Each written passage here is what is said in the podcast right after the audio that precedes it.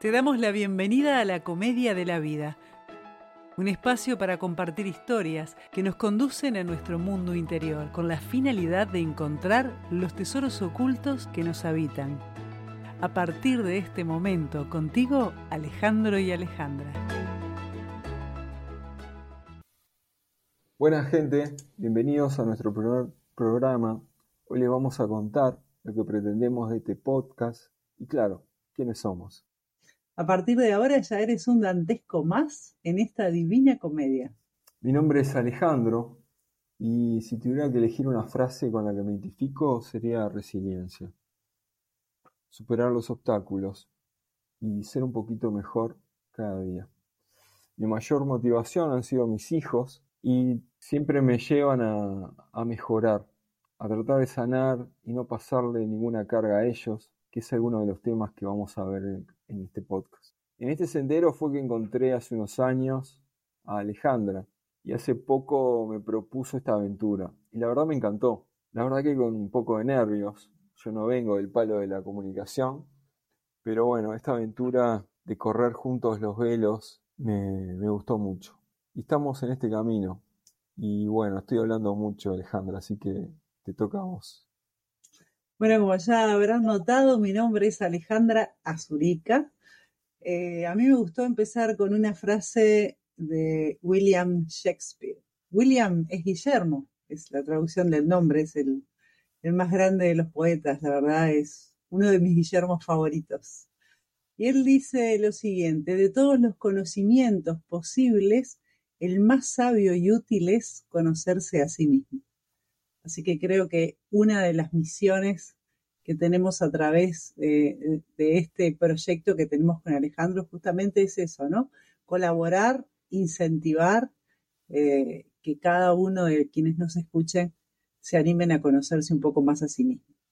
En cuanto a mí, les cuento que trabajo desde hace más de 10 años acompañando a personas en procesos de la vida, como enfermedades, situaciones vinculares, pérdidas, etc. Años atrás yo compartí un programa de radio con Abel García, el programa se llamaba La telaraña, que significó un tiempo de interactuar con las personas y lo que les pasaba siendo acompañantes a través de un programa que difundía conocimientos necesarios para establecer por sobre todas las cosas un contacto con nuestro interior, que es un poco la propuesta de, de William Shakespeare pudiendo de esta manera comprender por qué, o más bien para qué, nos pasa lo que nos pasa e ir creciendo con esta comprensión.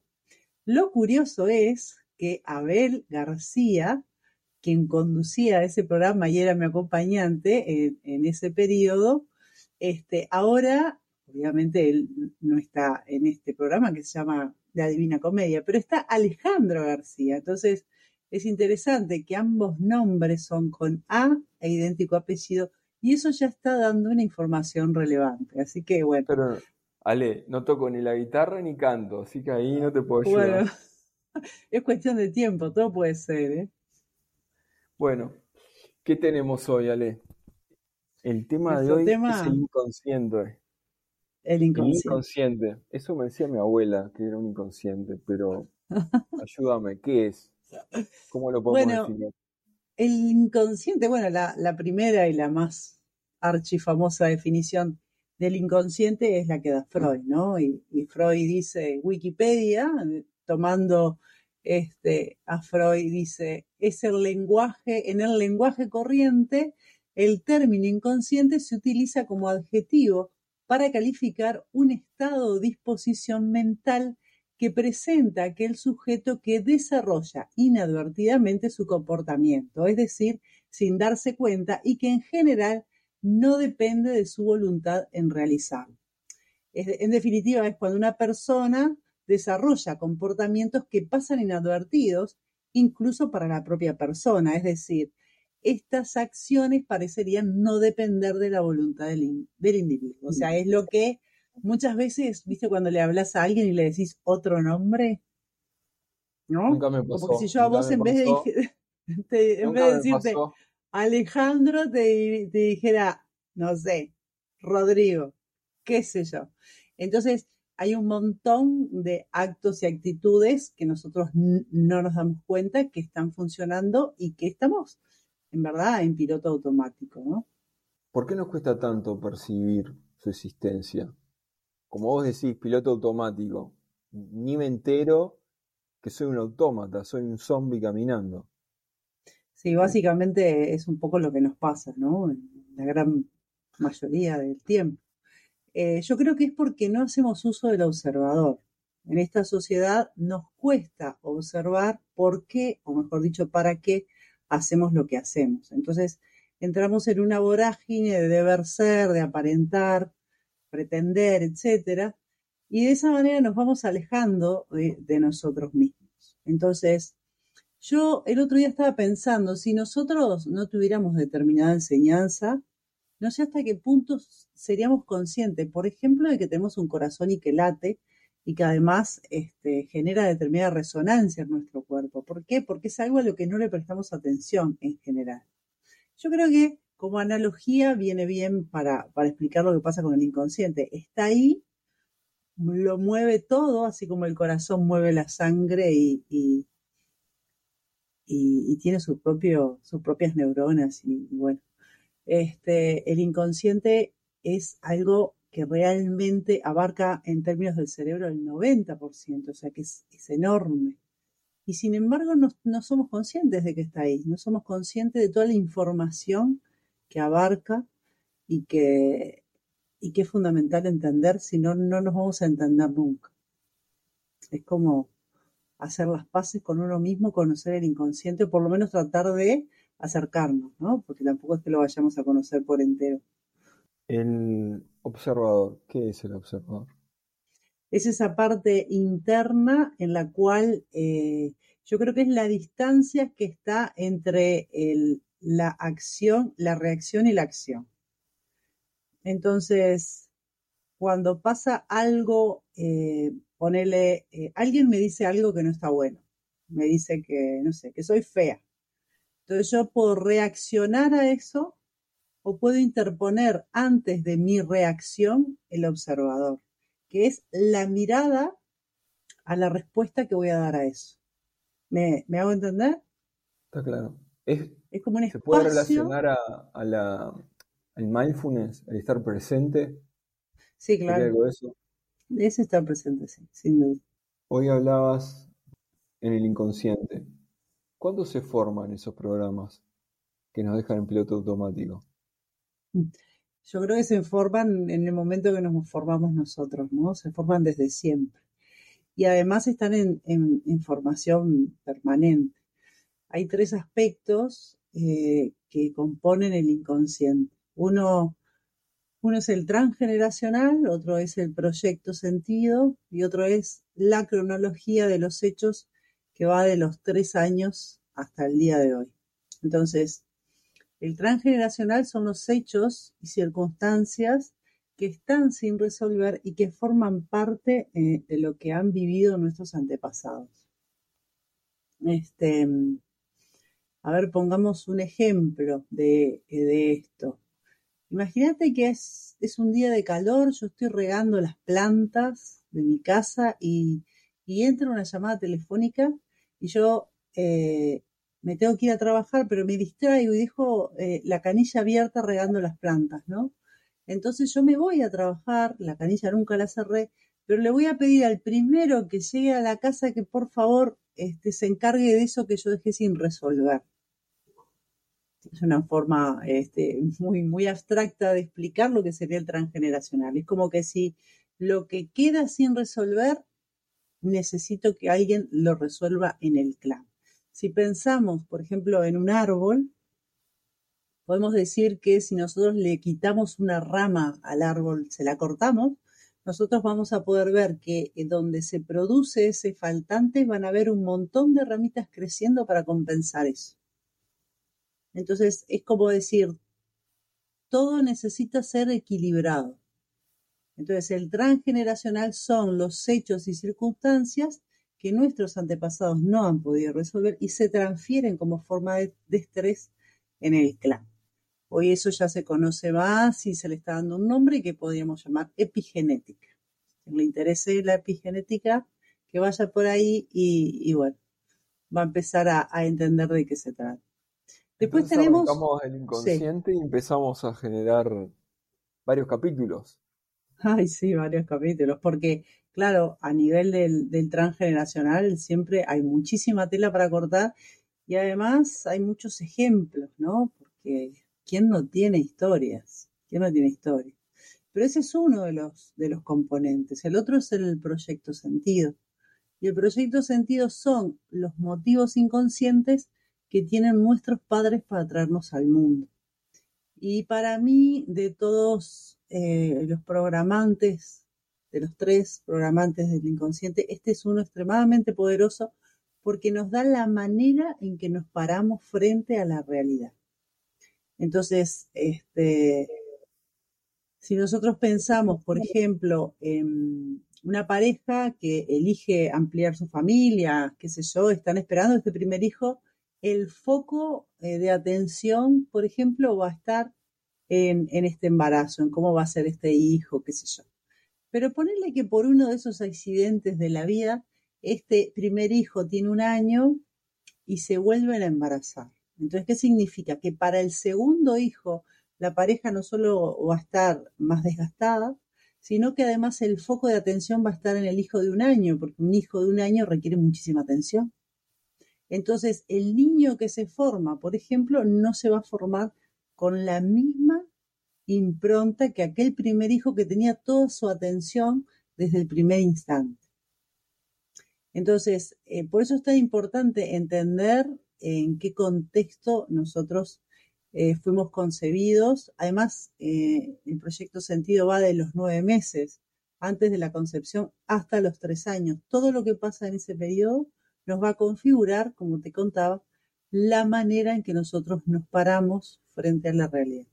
Y a partir de los tres años es cuando el niño o la niña comienza a ser consciente de su propio ego, empieza a separarse emocionalmente del sentir de su ambiente y de su mamá, bueno, a partir de ahí las historias empiezan a vivirse como propias. Anteriormente es, si a mi mamá se le encarna una uña, yo lloro, ¿no? Un poco así. Entonces, claro, en esta, en esta tercera configuración, llamémosle así, eh, no es lo mismo tener acceso a los recursos que no tenerlos, tener acceso a la educación que no tenerla, tener una familia. No es lo mismo nacer en Uruguay que nacer en África o que nacer en Inglaterra. La coyuntura social, económica, política, etcétera, etcétera. No es lo mismo nacer en un país donde las cosas están en paz que nacer en guerra. Y bueno, todas estas cuestiones y en este tercer eh, componente del inconsciente que además figura hasta, eh, figura, funciona hasta el día de hoy porque nos siguen pasando cosas que van a determinar la forma en que este 90% de nuestro cerebro se va, se va nutriendo. Así que es bastante amplio y es bastante interesante también entendernos. Imagínate, Alejandro, lo importante que es observarnos. Y bueno, en realidad cuando empecemos a poner ejemplos, ahí eh, va a ser más fácil entender todo esto. Muy bien. Hablando del inconsciente, Ale, ¿realmente es posible conocerlo para poder transformarlo y sanarnos la forma de estar en este mundo? Y bueno, como te contaba, eh, eh, podemos acceder a él a través del observador y de recopilar información, sobre todo cuando se trata del transgeneracional y del proyecto sentido, con nuestros antepasados, ¿no? Con las personas que han estado en momentos, o bien que nosotros no estuvimos porque no éramos nacidos, o que no tuvimos, que no tenemos memoria de lo que pasó, como por ejemplo en el parto. No es lo mismo un niño que nace con, de parto normal, que nace por cesárea. No es lo mismo estar en incubadora que no. Todas estas cosas este, configuran después nuestra realidad. Entonces, este, entender esto, empezar a prestar la atención nos va a liberar un montón. Yo siempre cuento que yo fui una hija accidente. Cuando mi madre se queda embarazada de mí tenía 16 años, o sea que yo fui un accidente en su vida y en la de mi padre, pero a lo largo de mi vida, durante muchísimos años, siempre tenía accidentes. El primero fue con un año, un auto frena justo porque yo me le solté a mi bisabuela que iba conmigo, me le suelto y un auto frena y bueno, no pasó a mayores, no fue más de un golpe. Pero ahí empezó este, mi contacto con los accidentes. Y, esto dejó de suceder cuando yo integro esta información que estaba siendo inconsciente al consciente. A partir de ahí dejo de tener accidentes, que además no todos eran accidentes dramáticos, eh, algunos eran microaccidentes. Microaccidentes cuando, por ejemplo, vas caminando y te llevas puesto algo que está que deberías haber visto, yo qué sé. Eh, eh, o, o, tirás cosas que no tenés que tirar porque pasaste y, ¿no? Y, es como atropellar, es como microaccidentes. Entonces, bueno, esa fue una información que me fue extremadamente útil, ¿no? Sobre todo porque el último accidente, uno de los accidentes que tuve fue bastante importante. ¿Cuál fue el último accidente? Porque a vos me contaron que te gusta, te gustaba saltar. Ah, sí. Buscaba los accidentes. uno de los accidentes que tuve obviamente fue saltando en paracaídas. Entonces, este, fue de alto dramatismo en muchos sentidos porque falleció el piloto en ese momento. Eh, me tuvieron que operar dos veces porque me lastimé una pierna bastante, porque mi cuerpo se va contra el fuselaje del avión. Bueno, detalles. detalles. Pero bueno, este, sí, fue sumamente útil, date cuenta lo útil que fue este, entender esto, ¿no? Un poco creo que lo estás contestando, pero ¿cómo es posible integrarlo al inconsciente a, lo cotidiano, en la práctica? En el sentido que todos los días tengamos, lo tengamos en cuenta este, como parte de nosotros. Y bueno, era lo que, justamente lo que te decía, eh, el proceso de observación. Este, pero uno puede decir que los accidentes son fortuitos, ¿no? Eso es, sería pero hay otro tipo de información que uno, uno por ahí eh, se presta más para que uno se observe. Mira, te cuento un caso. Tuve una chica que, por ejemplo, va caminando por un por una pradera y a ella le, le dan como una, especie de claustrofobia los árboles. Eh, los árboles, cuando, viste que los árboles cuando son, se arma como un camino, un camino de árboles, una cosa así, este, y, es como una sensación, eh, eh, podríamos decir, de, miedo. Bueno, cuando empezamos a investigar de dónde sale eso, porque es como raro, ¿no? Aparte, este, es realmente una rareza, porque estamos hablando de una persona que está en el aire libre. Y mm, empezamos a investigar y bueno, su mamá em, había tenido que huir de un país de Europa este, para ir, venirse a vivir a América Latina, a un país de América Latina. Y, bueno, nosotros no sabemos, por ejemplo, yo la, la mando a investigar esa historia, qué es lo que pasa cuando ella necesita pasar de un país a otro. Es un poco lo que les está pasando ahora a los, a los refugiados, ¿no? Ellos para llegar al país que pretenden llegar, hay un montón de documentales y películas sobre eso, tienen que pasar periplos de todo tipo y color. Entonces, en el inconsciente esto se, configura de una manera de alto dramatismo. Pero esta chica que yo tenía, eh, tengo en consulta, ella nunca vivió una experiencia así.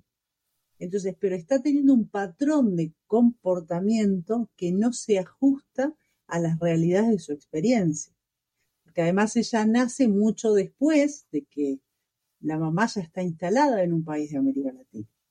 Entonces, esta cuestión hace que se hace evidente una información, pero aparte un sentir, ¿no? Porque cuando vamos a eso hay una angustia real de, de, miedo real. Entonces, este, la persona no está eh, inventando lo que está sintiendo, realmente lo está sintiendo. Entonces, hay una información que no pertenece a ella, pero que está en su inconsciente configurada de manera que es algo que hay que ver o que está pendiente para ser tramitado, ¿no? Che, ¿y para qué es la, existencia? ¿Sabemos para qué nos sirve el inconsciente? ¿Cuál es la Yo función? Quiero la respuesta, claro, pero quiero que me, vos me digas, escuchándote, cuando se hace el cuento de la madre la Mm. experiencia que tuvo y le pasa esa información a la hija a través del inconsciente. Exacto. Esa información, obviamente, para ella no es una información consciente, pero entiendo que esta información que surge de esta manera, la función es salvar, salvarle la vida, porque la mamá le traspasa a la hija una información que para ella es de alto dramatismo. Es una forma de decir, en este contexto hay que tener cuidado porque tu vida corre peligro. Entonces, por eso es que se pasa esa información que queda pendiente de resolución de una generación a otra. Es una forma de salvarnos, ¿no? De salvarnos. O sea, la intención, el, el origen, la motivación primaria es positiva, es salvarnos, pero el inconsciente también se puede transformar, si no lo gestionamos, en un enemigo. Y sí, por supuesto. Porque esa información, en verdad, es una información que está obsoleta, ¿no? Si tú estás en un país que no necesitas escapar, es una información obsoleta. No pasa nada con caminar con árboles alrededor. Pero claro, queda pendiente. En ese árbol queda pendiente de resolución. Porque el dramatismo que genera el miedo a la muerte, el terror a, a que la persona obviamente eh, le pase algo, la muerte, puede ser la muerte, la tortura, bueno, tantas cosas, ¿no? La trata, yo qué sé. Hay un montón de miedos que pueden estar asociados a ese hecho, pero claro, el dramatismo es tal que se transfiere a la generación siguiente. Pero Excelente. sí, por eso es importante conocerlo, porque a veces es obsoleto, es totalmente obsoleto, pero necesita una resolución. Y además hay otra realidad, es altamente probable, por eso también es importante la pregunta que hiciste, es altamente probable que la mamá de esta chica nunca haya hablado del tema. Entonces, como no lo habló, está pendiente de resolución también para eso. Es como cuando hablamos de los animales, el instinto. En realidad es información que viene, que viene de atrás y se, que les permite adaptarse a los cachorros, les permite adaptarse al, al lugar, supongo. Y sí, sin Nada duda. más que acá a nosotros, como vos decís, es obsoleta en algunos casos. Me encantó. Totalmente, Mi totalmente. siguiente pregunta sería, ¿cómo seguimos? ¿Cuál, ¿Cómo seguimos? con, to- con toda la información que tiraste acá, ¿cuáles son los siguientes programas? Pero ta, supongo que eso lo vamos a ir viendo. Lo vamos a ir viendo a poco, ¿no? A mí me gusta mucho una frase de, de Alejandro Jodorowsky que dice, todo el mundo debería conocer su árbol, su árbol genealógico. La familia es nuestro cofre del tesoro, nuestra trampa mortal. Entonces, este, conocerlo, investigar de dónde venimos, qué cosas nos, nos hacen sentido, para bien o para mal, es una tarea que, que nos lleva a la frase inicial de, de William Shakespeare, ¿no? Que el conocimiento es lo más sabio, el conocimiento acerca de nosotros mismos es lo más sabio que podemos, es el conocimiento más útil, ¿no? Todos, dice, de todos los conocimientos posibles, el más sabio y útil es conocerse a sí mismo. Y eso es tal cual. Entonces, toda esta información nos lleva y nos conduce al conocimiento de nosotros mismos. ¿Para qué? Y bueno, creo que tiene que ver con lo que todos queremos, que es no sufrir, ¿no? Si hay algo que, que en esta vida podemos estar de acuerdo, creo que es en eso, ¿no? Pasar por esta realidad y por esta experiencia humana de la mejor manera posible, ¿no? Y evitar el sufrimiento es una, un- por lo menos, uno de los, de lo que todos esperamos o pretendemos. Bueno, Alejandro, yo te propongo que, que bueno, ya que estamos y, y- y arrancamos con, con el inconsciente, capaz que en el próximo programa podemos hablar solo y exclusivamente del transgeneracional. Este, vamos contando un poquito eh, de qué se trata, algunas historias, que siempre las historias nos, nos motivan un poco más. Estamos todos hechos de historias, como decía Galeano. Y además, este, a mí me gustaría solicitar a quienes nos escuchan, primero que nos tengan paciencia, porque recién estamos empezando y, y para nosotros los aspectos, aspectos técnicos están siendo un desafío, la verdad que sí. Y, y bueno, pero también necesitamos y nos gustaría que, que nos ayuden este, compartiendo la información si la consideran útil y eh, participando, diciéndonos qué cosas les gustaría que hablemos, qué temas, y bueno, un poco in- in- interactuar con nosotros. Lo podemos hacer a través del correo electrónico podcast.divinacomedia.gmail.com y bueno, a partir de, de las redes que les vamos a ir dejando por varios lugares donde pueden encontrarnos. Buenísimo. La verdad que me quedo con ganas de- del próximo programa. Mientras no compartas mi árbol, que viene complicado, me encanta. Te acompaño. Bueno, dale. Nos vemos en el próximo programa. Gente, nos Abrazo a vemos. Un todos. abrazo. Chao. chao. Gracias por acompañarnos hasta acá. Te esperamos en el próximo capítulo.